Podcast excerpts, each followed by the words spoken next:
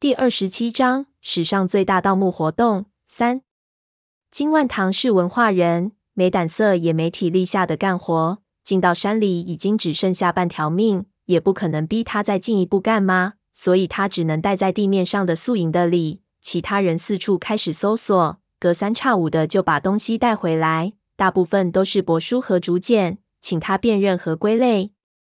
所以那个古墓到底是何背景，他并不知道。他也不敢问，只能从让他辨认的东西中推测出一些事情来。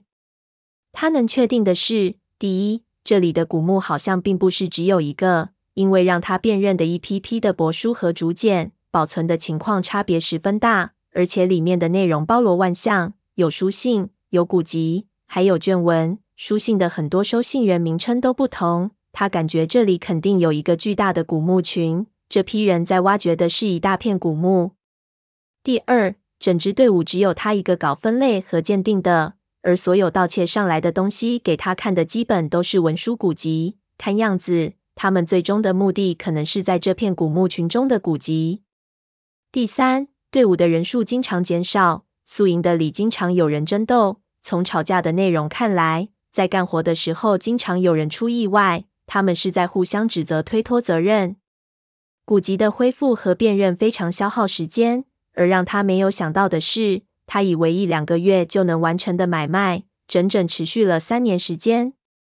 三年时间，他一直在不停地分辨那些难懂的古文，推测朝代、用途，尝试翻译出里面的意思。整个队伍的人好像处在一种巨大的压力之下，互相之间几乎没有任何的交流，所有人都沉默着拼命做事情。他极端的焦虑。牙开始掉落，体重从一百五十斤变成了七十斤。如果那一天不来临，他可能会死在那个地方。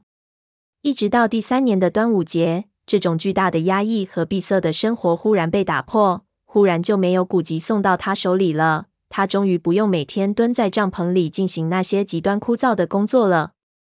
这种突如其来的解放一开始让他不适应，但是两天后，他的焦虑开始缓缓地舒缓了下来。他有时间走出帐篷，在营地里闲逛。这时候，他才发现，原来自己是在这么美的一个地方。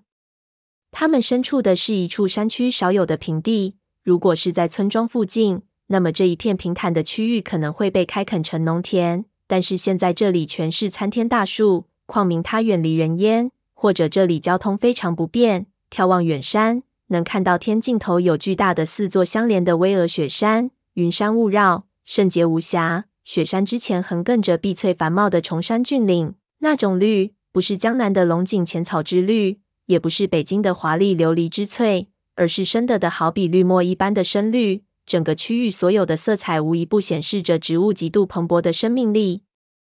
山中空气极度的清新，他忽然就有一种脱胎换骨的感觉，似乎是一种顿悟。他三年来的阴暗一扫而空，之后他的身体逐渐恢复。开始敢于对周围的东西产生兴趣，他开始恢复很多正常的感官想法。他发现四周所有的地方都没有被开掘的痕迹。他推测中的古墓群好像并不存在，就算存在，也不是在这片平地上。但是四周的大山非常陡峭，这种如斧劈刀削般的山势，出现大规模古墓群的概率是很小的。因为没事情干，又因为好奇。他有一天就偷偷远远地跟着一队人进到山里，爬上一座山腰后，往上的山势忽然变成了连绵成一大片的裸岩峭壁。山腰以上的部分山体好像都被人用刀垂直劈过一样，把所有的弧度都劈掉了，只剩下了几乎完全垂直的凹凸不平的岩面。上面的石缝中怪树林立，一道小小的瀑布从峭壁的顶上倾斜下来，打在下方的巨木树冠上，溅得到处都是。这种峭壁往往出现在河边、长江边，那些有名的摩崖石刻就是刻在这种峭壁上。这里有峭壁，很可能因为这里以前是某条大河的河道，现在大河改道旱掉了。往前看去，果然如此。这里的峭壁最起码连绵了十几公里，完全看不到头。在这些峭壁上，他就看到了无数的绳索和拉锁装置，好像传说那些盛产燕窝的峭壁一样，爬满了人。同时，他也发现很多绳索正在被拆卸下来，显然已经完成了历史使命。他立即就明白，所谓的古墓和那些古籍到底是从哪儿来的了。